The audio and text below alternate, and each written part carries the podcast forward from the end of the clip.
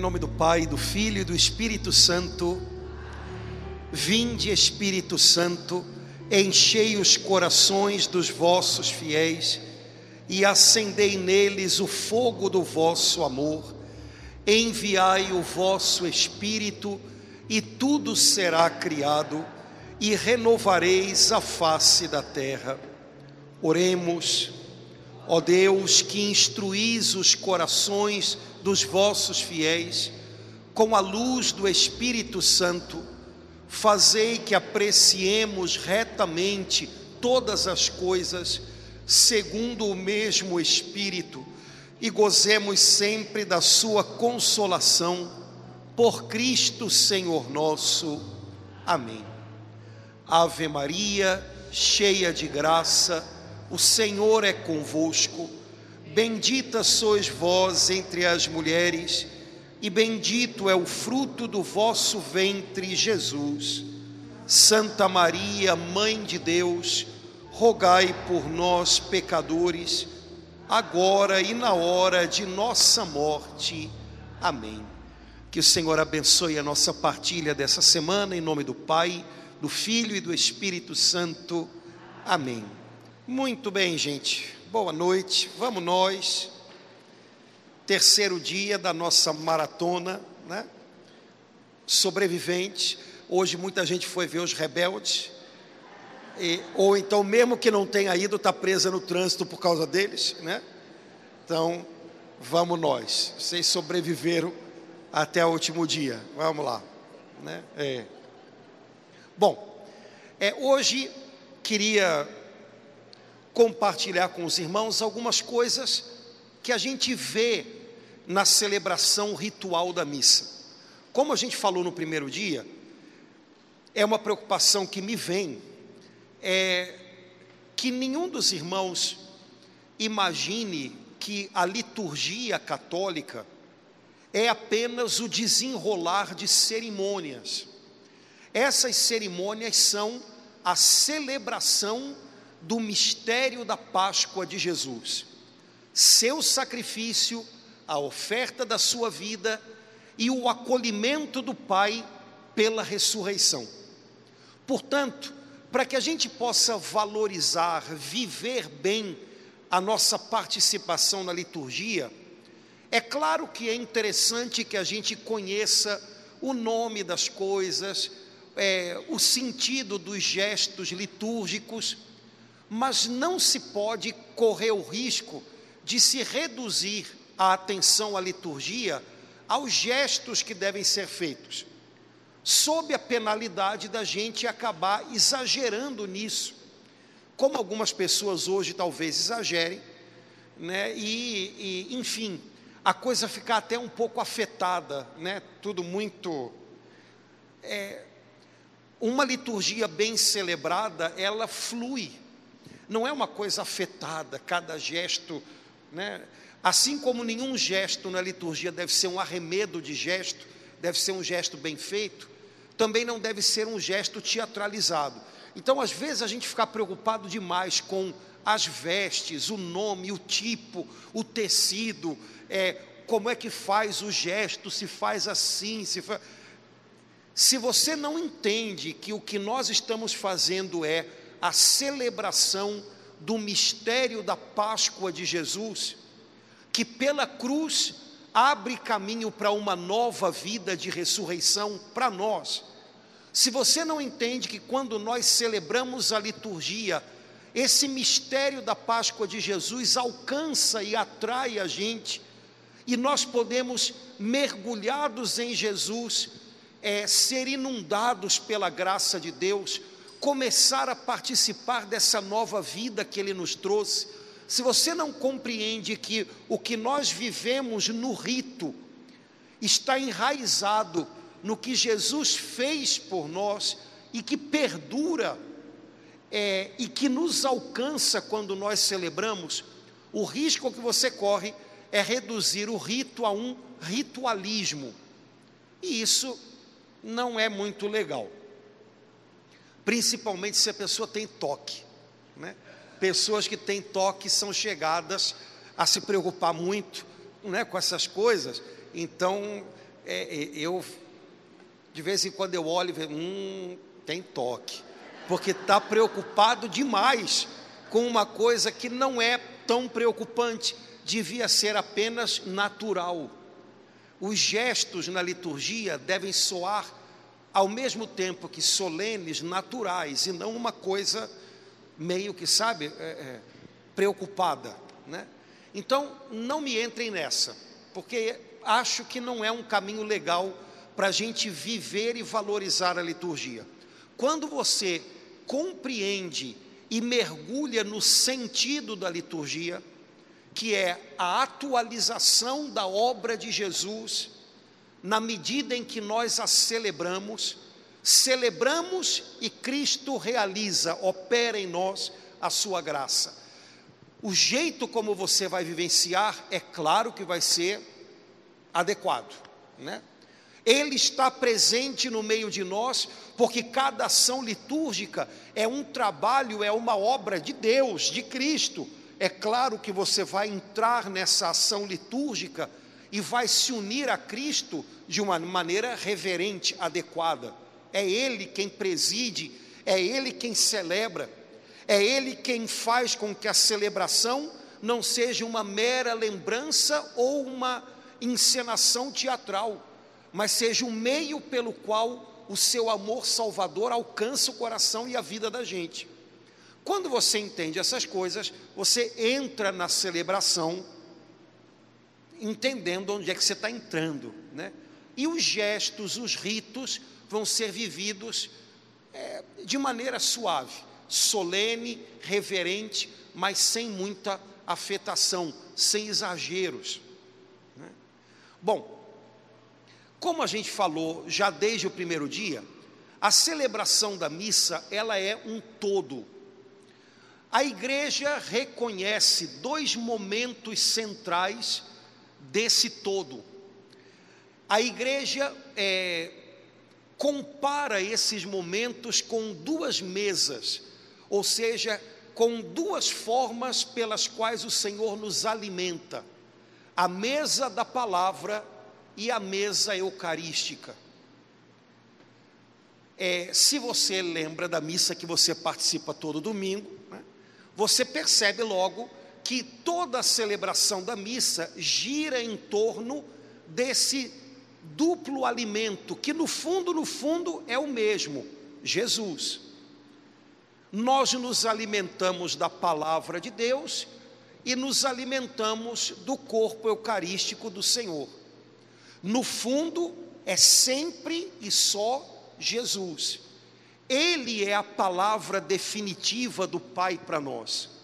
De tal maneira que a igreja diz na introdução ao missal, quando se leem as sagradas escrituras na igreja, o próprio Deus fala ao seu povo e Cristo, presente em Sua palavra, anuncia o Evangelho. Portanto, quando você ouve a palavra de Deus proclamada na missa, você está ouvindo o próprio Deus, você está ouvindo o Cristo que se dirige à sua igreja. Depois, quando nós nos voltamos para o altar, onde apresentamos as ofertas do pão e do vinho ao Senhor, e onde essas ofertas são eucaristizadas, ou seja, transformadas pela ação de graças da igreja, pela invocação do Espírito Santo e se tornam o corpo e o sangue de Cristo, você é alimentado mais uma vez pelo próprio Cristo, mas de maneira eucarística. Portanto, existem dois momentos na celebração da missa que são é, dois é, centros a liturgia da palavra e a liturgia eucarística, a mesa da palavra e a mesa eucarística. Antes de nós começarmos a ouvir a palavra de Deus, a comunidade é congregada, é reunida em oração. E a gente chama esse momento de ritos iniciais. É um tempo curtinho, apenas para nos congregar com as atitudes de coração que a gente deve ter na celebração da missa. O presidente da celebração se aproxima do altar, beija o altar, reverencia o altar e convoca a comunidade, dando início à celebração após um canto apropriado, em nome do Pai, do Filho e do Espírito Santo. Se faz uma saudação que tem sua origem na Sagrada Escritura, a graça e a paz de Deus, nosso Pai. Né? É, as opções que são dadas no missal, que agora até aumentaram, são saudações tiradas da Sagrada Escritura. Portanto, são palavras de saudação tiradas normalmente de cartas do apóstolo Paulo, que foram usadas pelo apóstolo e que são usadas pela igreja até hoje. É uma saudação litúrgica, é uma saudação do presidente da celebração à comunidade que está reunida pelo Espírito Santo, já presidida pelo próprio Jesus. A gente, quando começa a missa, não é um grupo de pessoas do Meyer, a gente é aqui a assembleia, a reunião do povo eleito de Deus. Então isso é solene. Então não há necessidade, não há sentido numa saudação particular, pessoal. Dentro dos ritos iniciais ainda, nós fazemos um pedido de perdão, um ato penitencial. É sempre o gesto de alma, a disposição de alma com a qual a igreja inicia as suas liturgias. Nós nos aproximamos do Senhor com o coração contrito. Reconhecemos que é Ele quem nos faz dignos de estar aqui. Contamos com a misericórdia e o perdão dele. O ato penitencial tem algumas formas possíveis, né? Aquela confissão mais cumprida, confesso a Deus Todo-Poderoso, e a vós, irmãos, no missal novo, voltou a ser como era, quer dizer, voltou a ser, traduziram como é em latim, né? Por minha culpa, minha culpa, minha máxima culpa. Então a gente vai bater três vezes no peito, né?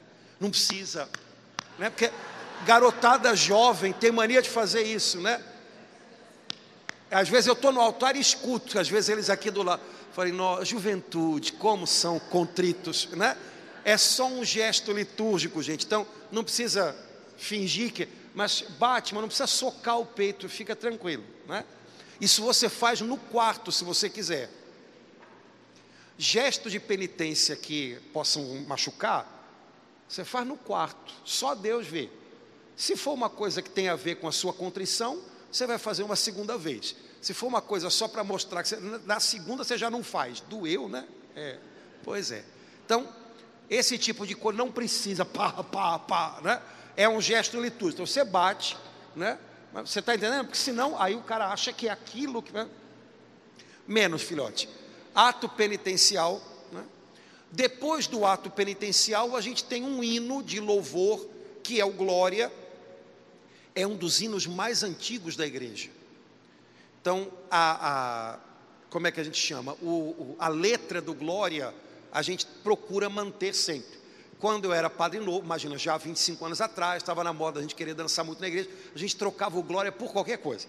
Glória a Deus, glória a Deus, glória ao Pai, a eles. Tudo errado, né? Porque você não diz nada do que diz a letra, né? E a letra do glória, ela é o pedaço maior dela é é um louvor à segunda pessoa da Trindade, o Cristo, o Cordeiro de Deus, né? Então, respeitar aquilo. Né? Hoje a gente tem uns três ou quatro glórias aí, ou cinco ou seis, que, que são a letra. Né? Mas é o nosso hino de louvor a Deus. Né? Depois é, do nosso reconhecimento arrependido da nossa condição de pecadores, nós louvamos a Deus porque Ele é maior que os nossos pecados. Né? Depois, a igreja faz uma oração que é chamada de oração coleta não tem nada a ver com coleta de dinheiro, né? Não é oração de coleta ou da coleta, é oração coleta. Por que isso? Todo domingo, né, eu gente, fazer um instantinho de silêncio para que você possa, não é assim? Então, a oração coleta é a oração com a qual o padre reúne as orações pessoais de toda a comunidade num só pedido a Deus. Ou seja, tudo aquilo que a gente pede, cada um pede individualmente, agora todos nós concordamos em pedir algo juntos a Deus, recolhemos os nossos pedidos pessoais naquela oração, mas também colocamos em primeiro lugar aquilo que a igreja nos ensina a pedir. E vocês já perceberam que volta e meia, na hora da gente partilhar a palavra, a gente volta na oração de coleta, que as orações as orações coletas são ótimas para ensinar algo para a gente, para a nossa vida de oração. Né? Então, pessoal que gosta de rezar muitas devoções particulares, usa a liturgia como matéria-prima para rezar durante a semana. Volta na oração coleta daquela semana. Sempre vai ter algo importante ali para né, te ajudar na, na oração pessoal. Então, até a oração coleta, são os ritos iniciais da missa. Eles nos dispõem para participar dos dois momentos chave da celebração. O primeiro momento chave, liturgia da palavra. Olha o que que o missal, a introdução do missal diz. Por isso, ou seja, porque é o próprio Deus quem fala ao seu povo na liturgia da palavra, por isso todos devem escutar com veneração as leituras da palavra de Deus, elemento de máxima importância na liturgia. Então, ouvir e ouvir com veneração. Né? Dá uma angústia danada a gente perceber que começaram as leituras leitura da, e o povo está aproveitando para descobrir lugar para sentar, ajeitar coisa, ajeitar a bolsa. Né? Nessas horas que dá vontade do padre entregar o, o barco e que não vai, não vai, não vai. A pessoa vê a missa como se não tivesse vindo. Não tenham dúvida disso. Está na igreja como se não estivesse. Porque quem está estando tem fome de ouvir Deus. E as nossas igrejas estão cheias de gente que está por estar né? nítido o comportamento das pessoas na hora da liturgia da palavra. Né? Não, aí o padre diz: não faço milagre, não é com essa pessoa que eu vou falar, eu vou falar com quem tem fome e sede. Né? Então, tem jeito, gente. Coisas que a gente não faz, os outros não farão pela gente. Então, né, se eu não, não, não entendo que eu vim para ouvir Deus e não ouço com veneração as palavras que vêm de Deus, não vai ser padre, não vai ser santo, não vai, que vai fazer nada, porque eu não tenho disposição interior. E sem disposição interior, nada funciona. Então, ouvir com veneração. Sentou, sentou, cara, e vai ouvir, né? vai ouvir. As leituras da palavra aos domingos são duas, mais um salmo, mais o evangelho durante a semana, uma mais um salmo mais o evangelho. As leituras de domingo, como a gente falou hoje, aliás, as de dia semana também, são todas previstas, porque a igreja organizou as leituras da Escritura conforme o ano litúrgico, os tempos litúrgicos. E de tal maneira que, é, no lapso de três anos, aos domingos você escuta praticamente todo o Novo Testamento e uma boa parte do Antigo Testamento. De que maneira a igreja faz isso? É, as leituras dominicais, ou seja, as leituras que você escuta no domingo, elas estão separadas, divididas em ano A, B e C. O ano A é aquele em que o Evangelho de São Mateus pega a maior parte dos domingos, é o ano que a gente está agora. O ano B é o que o Evangelho de São Marcos pega a maior parte dos domingos. E o ano C, o ano em que o Evangelho de São Lucas é praticamente o Evangelho de todo domingo. Aí você pergunta, mas tem quatro evangelhos, São João, cadê? O evangelho de São João, ele não tem a mesma forma que os outros três. Por isso o evangelho de São João, ele é usado ao longo do ano todo, permeando os outros três. De modo especial no tempo pascal. Se você ficar ligado no tempo pascal, você vai ver que a maioria das leituras são do evangelho de João, também durante a semana. Então, anos A, B e C. O que faz a diferença de um para o outro? Em primeiro lugar, o evangelho que predomina em cada domingo: Mateus, Marcos e Lucas. As leituras do Antigo Testamento normalmente são, a maioria, é, na primeira leitura da missa de domingo. Isso muda principalmente no tempo pascal em que muitas vezes a primeira leitura é um trecho de Atos dos Apóstolos, pelo motivo óbvio, né? É, normalmente, então, primeira leitura, Antigo Testamento. O salmo responsorial normalmente tem muito a ver com a primeira leitura.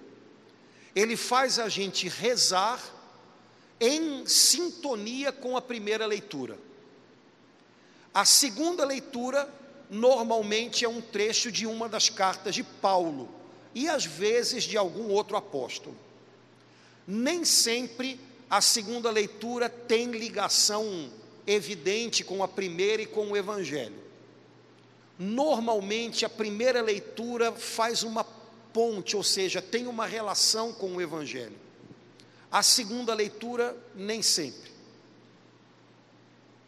Mas normalmente aos domingos é isso que a gente tem: uma primeira leitura do Antigo Testamento, um salmo, uma leitura do Novo Testamento, normalmente das cartas de Paulo, e uma leitura do Evangelho, dependendo do ano, Mateus, Marcos ou Lucas.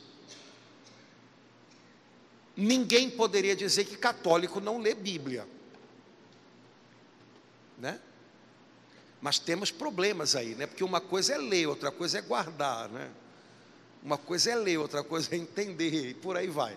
Mas é que a gente lê, lê. Se você vai à missa todo dia, ou se você pelo menos dá uma olhada na liturgia diária de todo dia, a liturgia semanal ela é dividida em anos pares e ímpares. Então, 2023, ano ímpar. Normalmente a gente tem uma leitura do Antigo Testamento ou do Novo Testamento, um salmo e o Evangelho. Então é Bíblia para chuchu, o negócio é a gente reter. Né?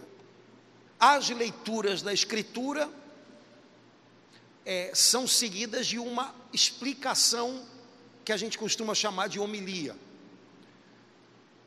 A homilia é, é, é uma tentativa do padre de ajudar a gente a, com aquela palavra ou com aquelas palavras da Escritura, encontrar um norte para a nossa vida.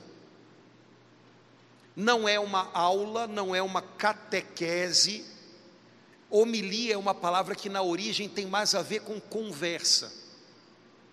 O que não quer dizer que não possa ter elementos de doutrina, às vezes, precisa muito, né, para que a gente consiga entender também o que a gente está celebrando naquele dia, né? Mas é uma conversa, é uma admoestação, é um encorajamento. Depois nós temos a profissão de fé aos domingos, dia de semana não é previsto, mas aos domingos e nas solenidades, profissão de fé, o credo. Fora do Brasil é sempre o credão. Aqui é que eu não sei o motivo, normalmente é o credo, que você reza o credinho, né? E o credão é só de vez em quando, não me pergunte o porquê, mas né? fora do Brasil, é, normalmente sempre é o credão. Creio em um só Deus, Pai Todo-Poderoso. Porque o domingo é o dia do Senhor, é o dia em que nós celebramos a ressurreição de Jesus.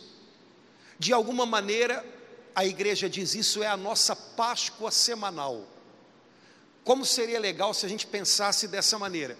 O domingo é a Páscoa da minha semana. Minha semana tem sete dias. Um desses dias, que é o primeiro, a semana não começa na segunda, viu? Começa no domingo, né? Então, um desses dias, o primeiro dia da semana, que é o domingo, é a minha Páscoa. Então eu celebro a ressurreição do Senhor, aproveito para ressuscitar um pouquinho também com Ele, né? Para um cristão, falar de ressurreição sempre tem a ver com falar sobre o seu próprio batismo, e portanto, fazer memória do batismo, renovar a graça do batismo, é renovar a sua profissão de fé. E isso concretamente a gente faz dizendo, proclamando o credo. Né? Você está renovando a profissão de fé que você recebeu da igreja no dia do seu batismo, no dia do Senhor, no domingo, que é a sua Páscoa semanal. Então tem sentido, né? Depois nós temos as preces da comunidade, que são súplicas pela igreja no mundo inteiro, pelas necessidades de quem está na celebração, por alguma situação concreta que está sendo vivida na igreja ou no mundo. As preces da comunidade também são para fazer a nossa oração ir um pouco mais longe, não ficar só na gente, ai meu Deus, me dá isso. Não, a gente reza pelo Papa, a gente reza pelas pessoas que estão com problemas, a gente reza é, pelos lugares que estão em guerra, a gente reza pelo país da gente, enfim. Cada domingo você tem lá uma, um número de intenções de oração que de alguma maneira lembra para a gente que a gente não está sozinho, a gente é parte de um povo, e um povo que tem a tarefa de interceder pelo mundo inteiro. Até aí, liturgia da palavra. A partir daí, a partir da apresentação das ofertas, liturgia eucarística. Depois de sermos alimentados na mesa da palavra, somos alimentados na mesa da Eucaristia, pelo mesmo Cristo, que é o Verbo, a palavra de Deus, e que é o pão vivo descido do céu. A liturgia eucarística começa com a apresentação das ofertas.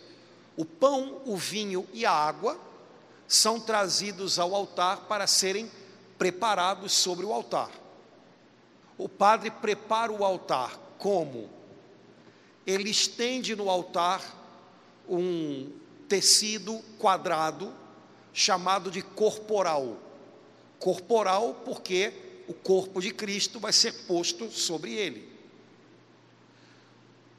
O padre tem ao lado do corporal uma, um outro paninho chamado sanguíneo, como o nome diz, com ele vai ser feita no final da comunhão a purificação do cálice que continha o sangue de Cristo. O padre coloca sobre o corporal as partículas, as formas, as hóstias que vão ser consagradas. O padre prepara o cálice com vinho e um pouquinho de água. E o padre apresenta essas ofertas ao Pai com uma oração de louvor. Normalmente vocês não ouvem porque é cantado o canto do ofertório. Mas muita gente que às vezes vem à missa dia de semana né, sabe como é que são as orações. É, essas orações são muito, muito, muito parecidas com as orações que Jesus fez na última ceia. Porque a igreja preservou, no momento da liturgia eucarística, essas orações de ação de graças que são de origem judaica. Então, lembra na hora do ofertório, o padre levanta a patena, que é aquele prato com a hóstia maior, que depois vai ser mostrada a vocês. O padre levanta a patena, bendizendo a Deus assim: Bendito sejais, Senhor Deus do universo, pelo pão que recebemos de vossa bondade, fruto da terra e do trabalho humano, que agora vos apresentamos e para nós se vai tornar pão da vida. É bem parecida a oração com a que Jesus fez. É claro que não tem para nós se vai tornar o pão da vida, os judeus não, né? não faziam essa parte, mas eles agradeciam pelo pão que era posto sobre a mesa. Com essas palavras: Bendito sejais, Senhor Deus do universo, pelo pão que de vossa bondade recebemos, fruto da terra e do trabalho do homem, que agora vos apresentamos. Qual é a novidade da oração cristã? E que para nós se vai tornar o pão da vida. Ah. O padre coloca uma gotinha, um pouquinho de água no cálice com vinho e diz: pelo mistério desta água e deste vinho, possamos participar da divindade do vosso Filho, que se dignou assumir a nossa humanidade. Então, quando o padre coloca uma gotinha de vinho, de água no vinho, ele reza essa oração, como que dizendo: assim como essa gota de água é assumida pelo vinho, que nós sejamos feitos participantes da divindade de Cristo que assumiu a nossa humanidade. E aí o padre ergue o cálice, dizendo também uma oração de ação de graças.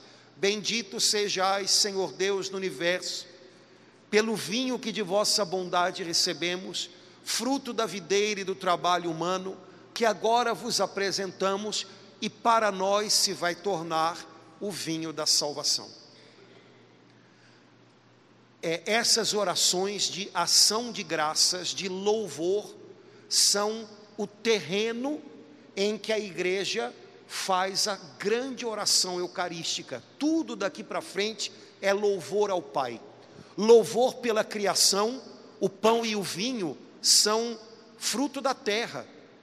Louvor pelo trabalho, pelo engenho do homem, porque o pão e o vinho também são fruto do trabalho humano sobre a criação.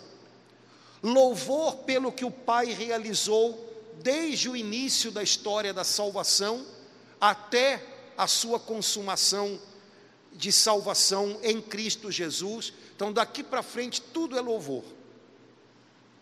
E é nesse ambiente, é nessa terra fértil do louvor, que a igreja invoca o Espírito Santo e, repetindo as palavras de Jesus na última ceia, é, suplica ao Pai que nós sejamos agora participantes do sacrifício de Jesus. Mas para que isso seja possível, o que é que nós precisamos? Da presença real de Jesus. Ele nos atrai para dentro do seu sacrifício. Então, com as palavras da consagração, é, o pão e o vinho são eucaristizados, ou seja, são transformados no corpo e no sangue de Cristo. Bom, só que a gente está falando do ofertório ainda, né? O padre louva pelo pão e o vinho e os coloca sobre o altar. Depois o padre vai é, purificar as mãos, e enquanto o padre faz o lavabo, ele diz: Lavai-me, Senhor, de minhas faltas e purificai-me dos meus pecados. O lavabo é um gesto litúrgico. Então não tem sabonete, não tem álcool gel, é para pedir né, purificação para o sacerdote que vai tocar as espécies eucarísticas. Então, lavai-me, Senhor, das minhas faltas, purificai-me dos meus pecados. Pronto. É um gesto simbólico, ritual. E aí o padre convida a comunidade à oração. Orai, irmãos e irmãs, para que o meu e vosso sacrifício, traduziram direito agora de novo, o meu, porque o padre é sacerdote de um jeito particular. Né? Na missa, o padre preside a comunidade, mas não apenas como alguém que foi tirado da comunidade para presidi-la. Isso a gente faz numa reunião de condomínio, né? O padre preside a comunidade porque ele é sacerdote de um modo particular. Ele é diante da comunidade o Cristo. Então é o meu e o vosso sacrifício. Né? E aí a comunidade reza. É, depois nós entramos num pedaço que é sempre bonito. Ah, eu achei tão bonito isso aqui. É, que é tem um nome estranho, né? mas é o nome que tem, prefácio. O que, que é o prefácio? É, é aquela parte da oração eucarística que começa com é, aquele diálogo do padre com a comunidade. O Senhor esteja convosco, Ele está no meio de nós. Pronto, aí começa o prefácio. Por que prefácio?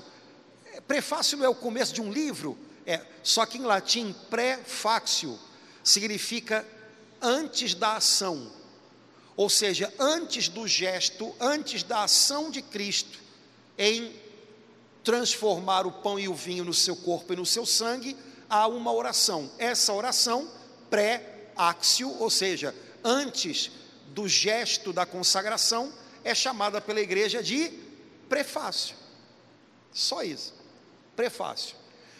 Os prefácios são orações de acordo com o dia que está se comemorando. Então, por exemplo, é, hoje foi festa da dedicação da Basílica de São João do Latrão, que é a Catedral de Roma, é a igreja principal do Papa. O prefácio da missa era o prefácio que se reza na dedicação das igrejas, que fala sobre a igreja que representa essa igreja feita de pedras vivas aqui. Um outro prefácio que ainda não estava no missal antigo que a gente tinha, traduziram para esse. Eu vou ler, porque eu, amanhã eu vou usar.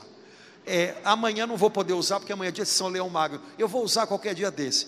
Pô, olha que coisa linda. É o prefácio do tempo comum, é o tempo que a gente está agora.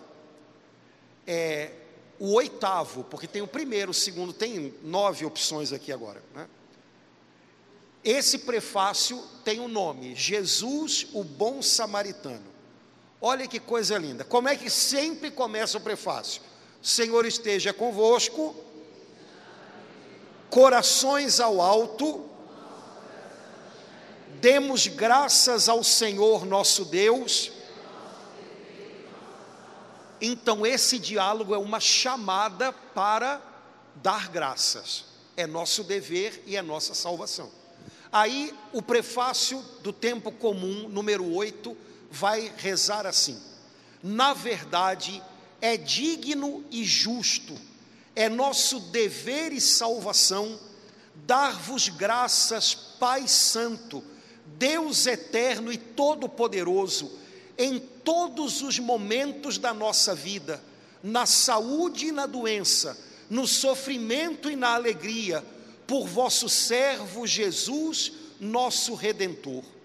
Em sua vida terrena, ele passou fazendo o bem e socorrendo todos os que eram prisioneiros do mal. Ainda hoje, como bom samaritano, vem ao encontro de todos os que sofrem no corpo ou no espírito e derrama em suas feridas o óleo da consolação e o vinho da esperança. Por este dom da vossa graça, também quando nos vemos submergidos na noite da dor, vislumbramos a luz pascal em vosso Filho morto e ressuscitado. Por isso, com os anjos e os santos, proclamamos a vossa glória, cantando ou dizendo a uma só. Cara, é muito bonito. É muito bonito. Se você não acha bonito, você está sem remédio, porque não está sentindo coisa bonita. Não é possível. Toma o remédio para você sentir de novo. É muito lindo. Na verdade, o prefácio é sempre uma oração de louvor pelos benefícios que o Pai nos fez desde a criação até a vinda de Cristo e até o que Cristo faz por nós hoje. É claro que cada prefácio coloca em evidência mais uma coisa ou outra, mas é uma grande ação de graças, uma oração de reconhecimento, que termina sempre com a adoração que nós fazemos em união com a igreja do céu. Você sabe que a igreja não é só a gente aqui, né? Uma parte da igreja já está no purgatório, outra parte da igreja já está no céu.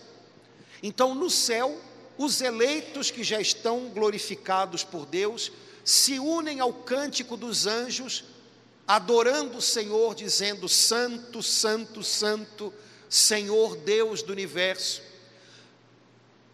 Quando termina o prefácio, a igreja nos convida a entrar nesse grande mistério que vai acontecer agora, é, repetindo as palavras que o profeta Isaías ouviu os anjos cantarem no templo: Santo, Santo, Santo, Senhor Deus do universo. Esse, esse hino não foi alguém que fez, Isaías ouviu os anjos cantando. E a igreja coloca aqui como que o pórtico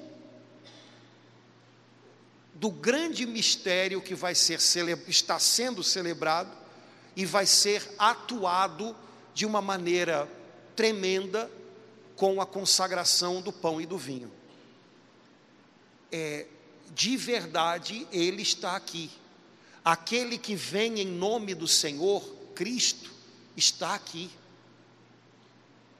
E aí a igreja, né? O, o, a atitude que deveria acompanhar a gente seria: opa, estou me aproximando de alguma coisa muito, muito especial. Muito, muito especial. Tem início então a oração eucarística propriamente dita. Elas são diferentes. A primeira, que é o cânon romano, é mais comprido, a gente usou na missa hoje.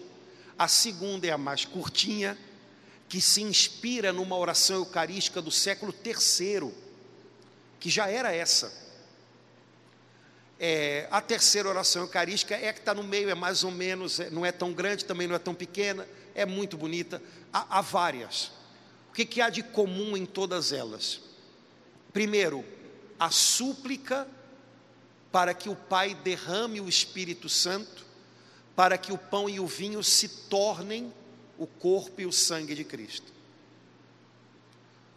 Depois, a repetição ou a narração do que Jesus fez na última ceia, em previsão da cruz. Tudo na última ceia tinha a ver com a cruz. Na última ceia, Jesus instituiu a nossa participação no sacrifício da cruz, pelo mistério da Eucaristia ele nos trouxe para dentro daquele sim que ele estava dando ao Pai e que seria pleno na entrega da sua vida na cruz.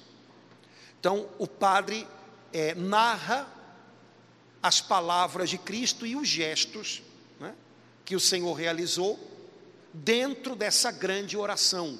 É tudo uma grande oração. Né? É, eu falei no primeiro dia da tradução que eles fizeram agora desse missal novo da oração eucarística primeira, olha que bonito que ficou. Dignai-vos, ó Pai, aceitar, abençoar e santificar estas oferendas. Recebei-as como sacrifício espiritual perfeito, a fim de que se tornem para nós o corpo e o sangue de vosso amado Filho, nosso Senhor Jesus Cristo na véspera de sua paixão, ele tomou o pão em suas santas e veneráveis mãos, elevou os olhos ao céu, a voz, ó Pai Todo-Poderoso, pronunciou a bênção de ação de graças, partiu o pão e o deu a seus discípulos, dizendo: Depois, do mesmo modo, no fim da ceia, ele tomou este precioso cálice em suas santas e veneráveis mãos, pronunciou novamente a bênção de ação de graças e o deu a seus discípulos. Então, com essa tradução, se cercou a narrativa com adjetivos. Santas e veneráveis mãos, o precioso cálice. Adjetivos são coisas que, num discurso mais simples e direto, são dispensáveis. Mas num discurso que fala de amor, adjetivos são que fazem a poesia do negócio, né? Então a igreja põe esses adjetivos, santas e veneráveis mãos, o precioso cálice. Em latim, essa palavra lembra o Salmo 23, o Senhor é, preparou um cálice nossa, né, na nossa mesa à vista dos inimigos tem uma, uma reminiscência lá desse salmo. Então, esse momento é cercado de veneração e termina com o padre exclamando: mistério da fé. Né? Agora não é mais eis o mistério da fé, é uma exclamação: mistério da fé. Né? Como era antigamente, sendo que antigamente se dizia o mistério da fé entre a consagração do pão e a do cálice. Né? É, e a igreja então diz o que nós estamos celebrando. Mistério, isso aqui é o mistério da nossa fé. Anunciamos, Senhor, a vossa morte, ou seja, é, declaramos aqui diante do mundo, nesse sacramento, a vossa morte. Proclamamos a vossa ressurreição e esperamos, vinde, Senhor Jesus. E então o padre é, faz a recordação da Páscoa de Jesus. No missal recém-traduzido, a oração eucarística primeira diz assim: celebrando, pois, a memória da bem-aventurada paixão do vosso Filho, da sua ressurreição dentre os mortos e gloriosa ascensão aos céus, nós, vossos servos, ou seja, aqueles que receberam a ordenação sacerdotal, e também vosso povo santo junto conosco, vos oferecemos, ó Pai, dentre os bens que nos destes, ou seja, Deus nos deu tudo, mas nós oferecemos a Ele o sacrifício puro, santo e imaculado, pão santo da vida eterna e cálice da, da perpétua salvação. Ou seja, entre tudo aquilo que o Pai nos deu, nós oferecemos a Ele o que Ele nos deu de mais precioso: o sacrifício de amor do seu filho Jesus. Se Jesus não tivesse vindo, se ele não tivesse selado a sua vinda com uma obediência perfeita e um amor perfeito ao Pai por nós, todo o resto não seria o bastante. Então, dentre todos os bens que o Pai nos deu, nós damos a Ele agora o sacrifício puro, santo e imaculado. Mas que sacrifício é esse? o sacrifício de Cristo, que agora no Santíssimo Sacramento está presente aqui. Nós fazemos parte dele agora. Com ele, com Jesus, nós oferecemos a nossa vida e agora tudo faz sentido. Com Jesus, tudo faz sentido. É, o padre então pede pela igreja, pelos mortos e pelos vivos, termina a oração eucarística com aquelas palavras que a gente já conhece bem: por Cristo, com Cristo e em Cristo. É a doxologia, ou seja, é a, a, a apresentação do louvor, da adoração maior que a gente pode fazer. Irmãos queridos, nenhuma música, nem nada que a gente possa fazer tem a perfeição desse sacrifício que é o próprio Cristo sendo levantado pelas mãos do sacerdote em nome da igreja. Nada tem a perfeição do sacrifício que é dele e que nós apresentamos ao Pai. O Pai nos deu e nós apresentamos a ele.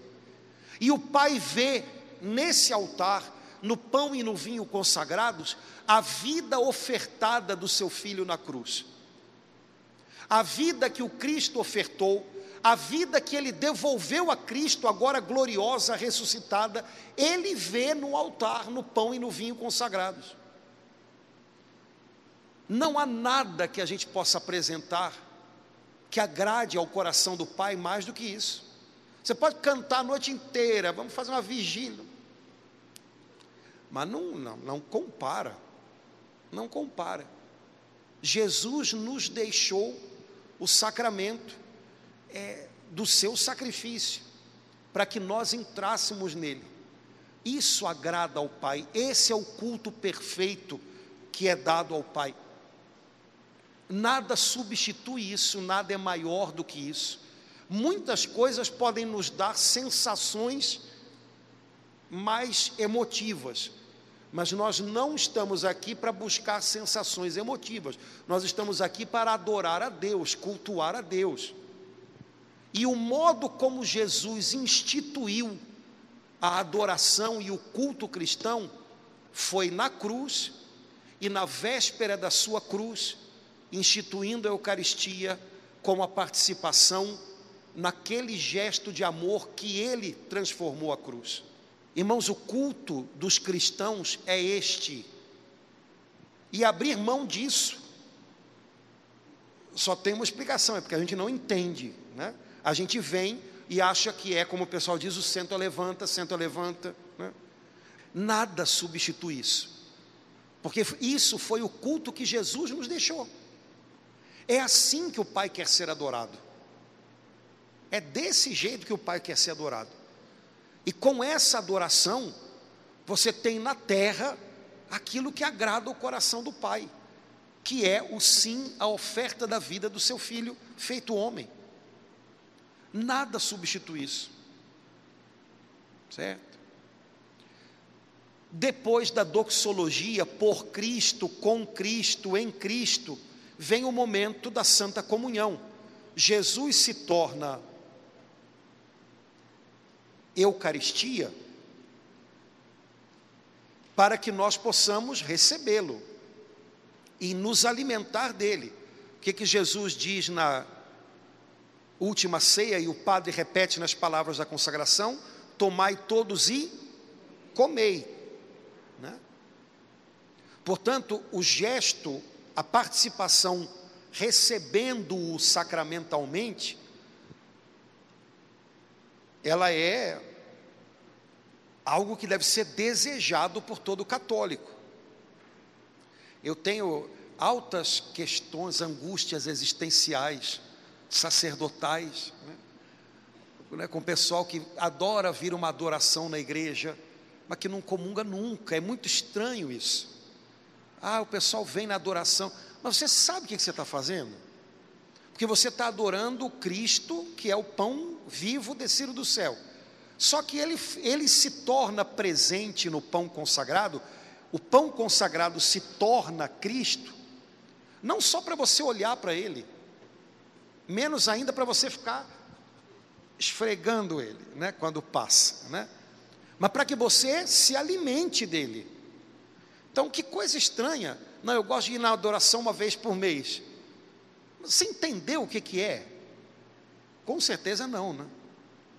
Porque se ele se fez pão, só tem um sentido, né? é para ser alimento. Então, né? um. E é interessante que durante a missa não há previsto nenhum momento estendido de adoração a Jesus Eucarístico. Existem gestos de adoração. O padre ergue a hóstia consagrada, você sabe que é Cristo, a comunidade está de joelhos. O padre faz a genuflexão. O padre ergue o cálice com o vinho consagrado, você sabe que é Cristo, a comunidade está de joelhos. O padre faz a genuflexão. Antes de comungar, o padre faz a genuflexão. É, a gente comunga cercando a presença eucarística do Senhor de veneração, de respeito. Então, existem gestos de adoração, mas se você parar para pensar, na missa, durante a celebração da missa, não há nenhum momento em que a celebração pare para você fazer um tempo prolongado de adoração eucarística, porque na verdade não teria sentido, né? A missa é uma celebração, é um gesto celebrativo, é, ela, ela tem um ritmo, e nesse ritmo da missa, Jesus vem a nós para nos tornar participantes do sacrifício dele, que é um sacrifício de adoração ao Pai, e com ele, por ele e nele, nós damos ao Pai toda a glória. Então, é um movimento no qual o Espírito Santo nos atrai a Jesus, Jesus se faz presente a nós, nós nos alimentamos dele e com ele somos uma oferta, um sacrifício vivo ao Pai. Então tudo está meio que apontando para o Pai. Por isso que não há uma parada no meio da missa para adorar Jesus Eucarístico. Houve uma época em que em alguns lugares se fazia isso, mas está tá errado. Não, é? não, não cabe dentro da celebração da missa. A gente adora Jesus Eucarístico fora da missa porque a presença real dele permanece. Então a gente adora no sacrário, quando chega na igreja, né? a gente faz genuflexão, né? não é para fazer isso aqui, tá bom? Isso aqui é só quando o altar está sem o sacrário. Se tivesse aqui, por exemplo, se a gente fizesse aqui um buraco, colocasse o sacrário lá, você ia passar na frente do altar e ia fazer assim. Porque só teria o altar, não teria o sacrário. Quando o sacrário é no meio da igreja, a reverência que a gente faz é genuflexão.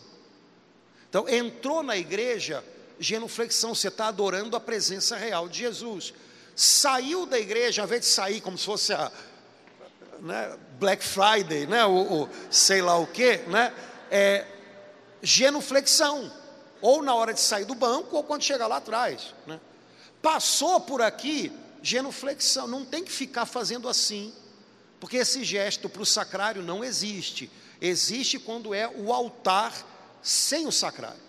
Então, se houvesse uma capela, como em muitas igrejas há uma capela separada, na capela você faz genuflexão, só o altar você faz uma reverência, porque é onde se celebra o sacrifício da Eucaristia. Mas quando o sacrário está no meio da igreja, bem no meio, né, então genuflexão, a não ser na missa, exatamente. Então, é adoração eucarística fora da missa. Dentro da missa existem gestos de adoração, mas não se faz uma parada para fazer adoração, porque nós estamos nos unindo a Jesus no seu sacrifício que nos arrasta para o Pai com Jesus. Por isso, vamos dar início aos, aos ritos de comunhão, ao rito da comunhão. E o primeiro, né, a primeira oração é o Pai Nosso, né, que é a oração do Senhor. No Pai Nosso da missa, para tirar qualquer dúvida, não há amém, né? Porque o padre continua a oração. Mas livrai-nos do mal. O que, que o padre faz? Livrai-nos de todos os males, ó Pai, dai-nos hoje a vossa paz. O padre continua. Quando o padre termina essa oração, o povo responde: Vosso é o reino, o poder e a glória para sempre. Pronto. Então é uma oração, é o Pai Nosso dentro de uma oração maior, né? Depois há o abraço da paz, que é um gesto litúrgico.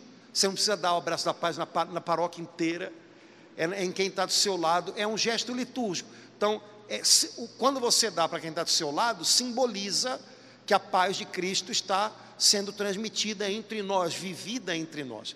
Então não precisa, né, não precisa fazer assim para todo, né, não há previsão, né, de, né, essas coisas. Gente, não, nada a ver. Né? É, na pandemia, eu acho engraçado que a pandemia já acabou um tempão. Todo mundo pegando Covid, adoidado, mas a, pega ônibus, pega o negócio lá, a vareta lá de segurador, faz assim na cara, mas aqui na igreja, na hora da paz, faz assim.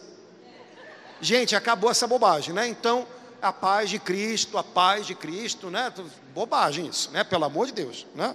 Então, como se vocês estivessem muito, muito higiênicos, né? E come, come joelho ali na padaria, tudo com, né? Então, não, não vem com essa, né? É. Então, o abraço da paz é um gesto litúrgico, não é para você né, fazer um. Né? Depois, há uma oração penitencial, Cordeiro de Deus que tiras, ou seja, aqueles que vão se aproximar da Eucaristia renovam o reconhecimento né, da sua condição miserável, que precisa da misericórdia de Deus. E aí a gente repete aquela palavra bonita do centurião, né? Senhor, eu não sou digno de que entreis em minha morada, mas dizei uma só palavra e serei salvo, né? É, Senhor, eu não mereço que o Senhor venha me visitar, mas Ele vem, Ele vem. Né? E aí se recebe a comunhão, e aí termina a Santa Missa com a oração pós-comunhão e a bênção, é, oração sobre o povo e bênção. Né? Gente, a missa, o rito da missa é praticamente esse e não muda, né? Não muda. É, você tem algumas missas de modo especial no Tríduo Pascal, a quinta-feira santa e o sábado santo, a vigília pascal, que tem algumas coisinhas diferentes, né? Então, no, na missa do, da quinta-feira santa de manhã, na catedral, a bênção dos santos óleos, uma bênção cumprida. À noite, o gesto do lava-pés, né? a repetição do gesto. Né? É, a vigília pascal, que tem toda uma estrutura de vigília mesmo, por isso que ela demora, né? foi feita para demorar. Né? É, como era, inclusive, no início da igreja. Né? No início da igreja, não sei se você lembra do que a gente ouviu ontem de São Justino, enquanto há tempo, faz-se leituras. Então, como é que normalmente se fazia? No início da igreja, o modo de fazer a, a liturgia da palavra era uma leitura, salmo, silêncio e coleta. Se você lembrar, é exatamente como a gente faz na vigília pascal. Uma leitura, depois da leitura tem um salmo, aqui na paróquia tem uma música, mas tem um salmo e uma oração coleta, uma oração né, que tem a ver com aquela leitura ali. É, e isso era repetido, às vezes, durante a noite, enquanto a noite durava até o raiar do dia. Então, essa, essa, esse esquema de vigília foi muito preservado na vigília pascal. Mas, geralmente, também na vigília pascal, também na quinta-feira santa, o rito da missa é esse, não muda. Né? Não há nada muito fora disso. De tal maneira que todo mundo que viaja né, e vai para Coreia ou para China, ah, eu fui à missa, não entendi nada, mas sabia que pedaço estava. Não é assim que a gente fala? Pois é, porque de fato tem uma lógica da celebração. A celebração tem, tem um, um fluir. E a gente percebe, mesmo que você não entenda a língua, você percebe o caminho da celebração. Né? O modo como a igreja ensina a gente a entrar no sacrifício de Cristo. Porque no fundo, no fundo, a liturgia não é tão diferente daquilo que já era há séculos e séculos atrás. Então a igreja, com relação à missa, evita mexer demais em algumas coisas, porque aquilo que a gente reza tem que expressar aquilo que a gente crê. Então a igreja sabe que se você mexe muito no modo como você reza, daqui a pouquinho você já não sabe muito bem no que, que você acredita. Então, as orações que a gente tem, na, existem orações no missal que são do século IV. A oração eucarística segunda é muito parecida com uma oração do século III. Mas, na verdade, por que, a igreja faz questão de manter isso?